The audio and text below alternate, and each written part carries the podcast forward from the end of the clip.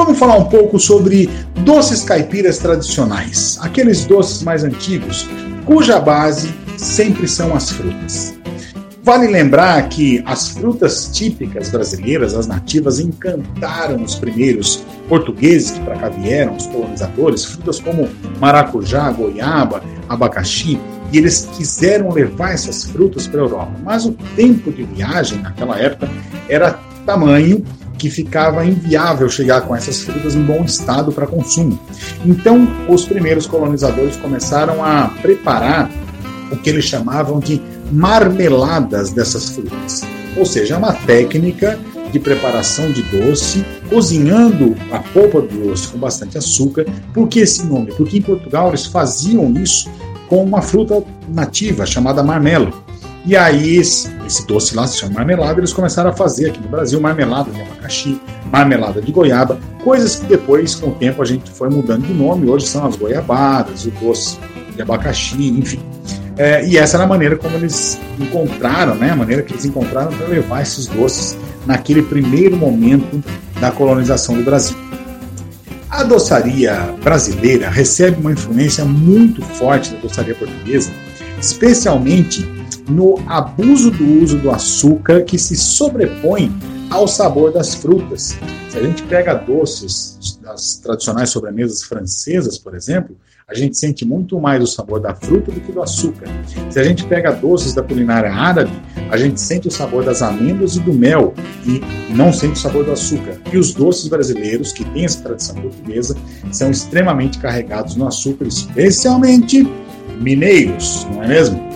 Aqui a gente fez uma divisãozinha, é, só para efeito de, de explicação, com relação aos tipos de doces. Primeiro, os doces de corte e neles a gente pode falar da marmelada, da goiabada, do marrom glacé, que originalmente na França era feito com aquela castanha portuguesa, mas aqui no Brasil o marrom glacé industrializado é preparado à base de chuchu e ele leva corante, leva é, saborizante e outros ingredientes para é, caracterizar o aspecto de doce. Taiada, que é um doce preparado com rapadura acrescida de gengibre e farinha de mandioca, é um doce comum na região do Vale do Paraíba, do litoral norte do estado de São Paulo. Pé de moleque, doce de leite, bananada. Aliás, vale lembrar que a banana também fica muito boa preparada na chapa ou no forno coberta com açúcar e canela. É uma versão adocicada, né? uma sobremesa à base de banana sem excesso de açúcar. Outra, outro formato dos doces caipiras, os doces tradicionais, são os doces em calda frutas raladas ou em pedaços, como abóbora, pode ser abóbora de pescoço, pode ser abóbora moranga, figo verde, cidra, laranja, abacaxi, goiaba, é, mamão verde. Esses doces são cortados, são ralados e cozidos uma grande quantidade de calda e nessa calda eles são conservados. Outra forma também são os doces cristalizados, com que se preparam à base também de abóbora, figo, mamão, laranja e banana. Há ainda os doces com farinha de trigo, como por exemplo o bolinho de chuva, bolo de banana, bolo de laranja, bolo de fubá. Alguns doces ainda são feitos à base de leite, não podemos esquecer desse ingrediente importante na doçaria brasileira, e é a partir do leite se preparam doce de leite cremoso, por exemplo, ou a ambrosia, que é uma receita tradicional portuguesa é, que é preparada com ovos, com as gemas com, com as claras, e com algumas especiarias como cravo, como canela, e vai ao fogo e fica cozinhando por bastante tempo. Outra forma ainda de se preparem, prepararem os doces tradicionais são as geleias, também à base de frutas como laranja, abacaxi, maracujá, jabuticaba, é, goiabada, desculpa, geleia de goiaba, na verdade, né?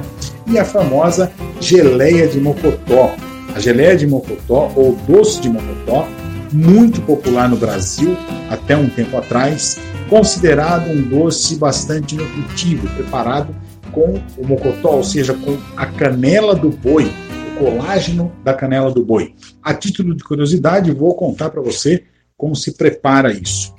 Rapidamente, os ingredientes são duas unidades de mocotó, açúcar a gosto, meia garrafa de vinho tinto, suco de um limão e especiarias como erva doce, cravo, canela a gosto, 12 claras em neve.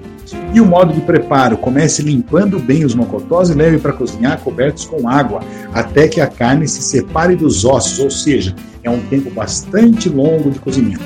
Enquanto cozinha, vá retirando a gordura que fica na superfície com uma escumadeira. Ao terminar o cozimento, separe a carne, que pode ser utilizada até em outras receitas, e coe o caldo em um pano limpo. Reserve esse caldo.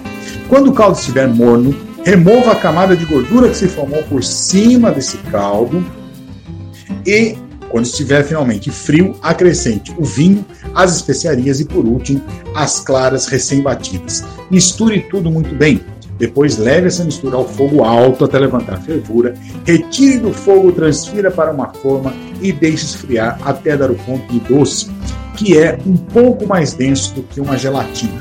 Então você vê como é extremamente trabalhoso e muito característico de um período né, em que se cozinhava com fogão de lenha, que o tempo de trabalho na cozinha acabava tomando quase todo o, o, o dia de atividade de quem estava ali preparando. Então, esse foi um pouco uh, um papo sobre um pouco dos doces caipiras tradicionais. Espero que você tenha ficado com água na boca, que tenha puxado para você algumas memórias afetivas de infância. Espero que você tenha gostado e a gente se reencontra no próximo podcast. Até lá!